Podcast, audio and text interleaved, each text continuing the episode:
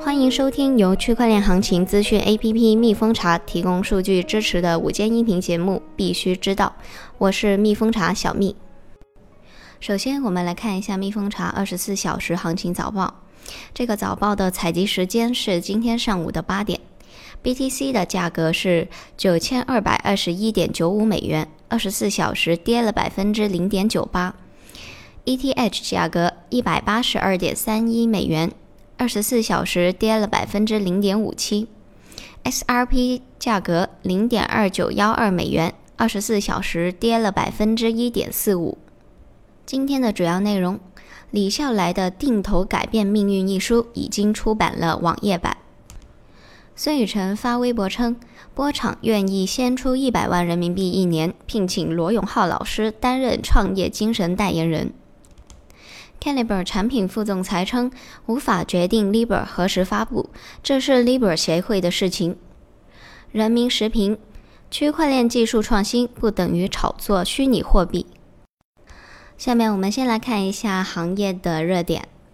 李笑来在微博发文说道：“他的《定投改变命运》这一书呢，在七月份写了第一版，八月份为了纸质出版做了第二版，现在第三版已经完成，可以直接通过网页浏览。这个网页的网址呢，就在李笑来的微博上面，大家感兴趣的话，直接可以到李笑来的微博上面去点击。”另外呢，英文版已经做了一半，预计这个月底可以完成。下面是行业热点的第二条快讯：孙宇晨称，波场愿意先出一百万人民币一年，聘请罗永浩老师担任他们的创业精神代言人。波场创始人孙宇晨针对罗永浩背上了老赖名单这一事情，在微博中表示：“创业维艰，永不放弃。波场愿意先出一百万元的人民币一年，聘请罗永浩老师担任他们的创业精神代言人。如果效果拔群，后续愿意再追加一千万元的投入。祝罗老师早日还清债务，真情相请，希望罗老师把第一次的卖艺机会留给我。”上周我们说到 Big Max 泄露了用户邮箱的事情，The Block 研究总监 Larry Smark 发推更新了 Big Max 用户邮箱泄露这个事情的进展。Larry 称自己现在可以访问两万两万三千多个邮箱地址，其中呢有一个人使用了政府的邮箱，六十六名学生使用了教育后缀的邮箱，其中呢纽约大学的学生最多，其次是伯克利和密歇根大学。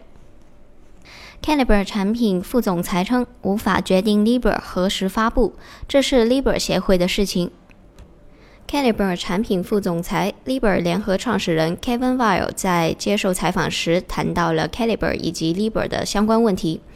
当被问及 Caliber 会是否会与 Libra 同时同发布的时候，Weil 表示，现在 Libra 协会已经完全形成，Facebook 是二十一个会员之一。我们与其他二十个成员拥有完全相同的权利、投票责任和决策责任，所以，我们作为 Facebook，作为 Caliber，不能决定 Libra 何时发布区块链。这实际上是 Libra 的决定。从 Caliber 构建钱包的角度来看，我们迫切需要确保我们的产品已经准备好了，因为我们实际上并不知道区块链什么时候发布。最后一则行业热点。EIDOS 空投或及 EOS 生态，头部玩家薅羊毛收益已破百万。据 DebtTotal.com 的数据显示，截至目前，自 EIDOS 空投启动以来，其二十四小时活跃用户量为一千二百六十个，二十四小时交易量为一百八十九万次，二十四小时交易额为一千七百七十个 EOS。其疯狂程度远远超越了 Dice、Hush Baby、EOS K Nights 等的 EOS d e p 生态现有应用。DepTotal 数据分析师分析发现，截至目前，在交易遭受阻塞延迟的情况下，玩家共计向 EIDOX OneCoin 账户转账了三千五百八十三万次，这其中有高达百分之九十五的交易为零点零零零一个 EOX 的转账。此外，共计获得 EIDOX 代币三百三十九万枚，假设薅羊毛收益榜第一位的朋友正好在高位将所有 EIDOS 代币卖出的话，其一天的收益额可能达到上百万。另外呢，根据区块链安全公司预警信息显示，EIDOS 的空投吸引了大量薅羊毛的用户租赁 CPU，这导致 CPU 的价格暴涨，造成普通 EOS 账户因没有足够的 CPU 而无法正常的转账及使用。这意味着一用户之间相互转账 EOS 的正常交易行为无法成功；二大部分用户无法参与博彩类等的 DApp 游戏，导致整个 EOS 主网异常拥堵。最后呢，我们来到区块链板块。区块链板块呢，我们首我们首先先来看一下区块链相关的一些身影。人民日报称，区块链换道超车的突破口。十月四日，《人民日报》刊文：区块链换道超车的突破口。文章表示，发展区块链大方向没有错，但是要避免一哄而上、重复建设，方能在有序竞争中打开区块链的发展空间。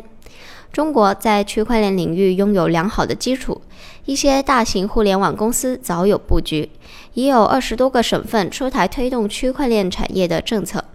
人才储备相对充足，应用场景比较丰富，完全有条件在这个新赛道取得领先的位置。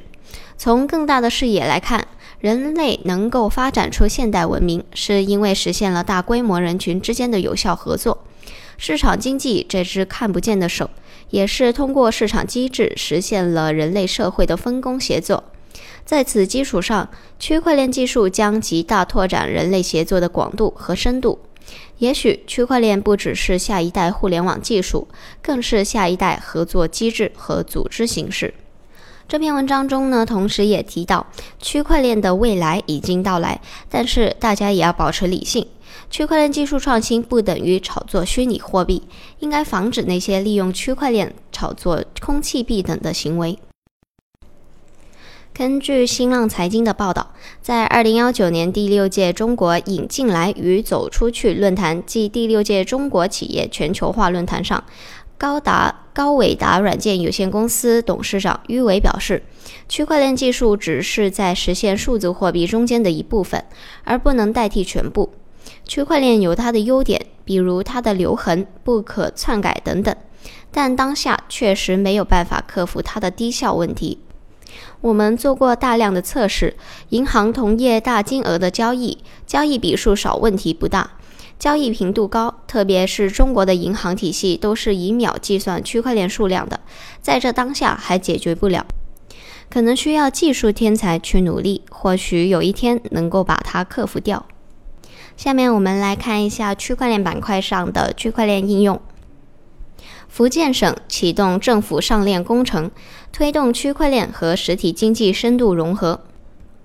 福建省将做大做强数字经济，引领福建高质量发展，打造区块链发展高地。启动政府上链工程，推动区块链技术在数字金融、物联网、智能制造、供应链管理、数字资产交易、教育、精准脱贫。不动产、医疗健康、商品防伪、社会救助、跨境贸易等多个领域的应用，推动区块链和实体经济的深度融合。根据湖南大学官网，湖南大学研发的药品疫苗全流程溯源区块链，或将成为疫苗造假的终结者。该技术利用区块链来记录药品疫苗的生产、流通、使用的整个流程，实现全程可视化监管。让疫苗更加的安全。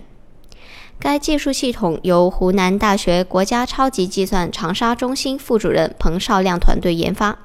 主要采用的是一种双层的区块链结构，把隐私数据和区块链数据分离，通过哈希的方式来保证区数据的隐私性和数据的真实性，通过区块链不可篡改的特性来保证药品的生产过程和流通过程安全可靠。购买药品的人也可以完整的看到药品经过的每一个流程。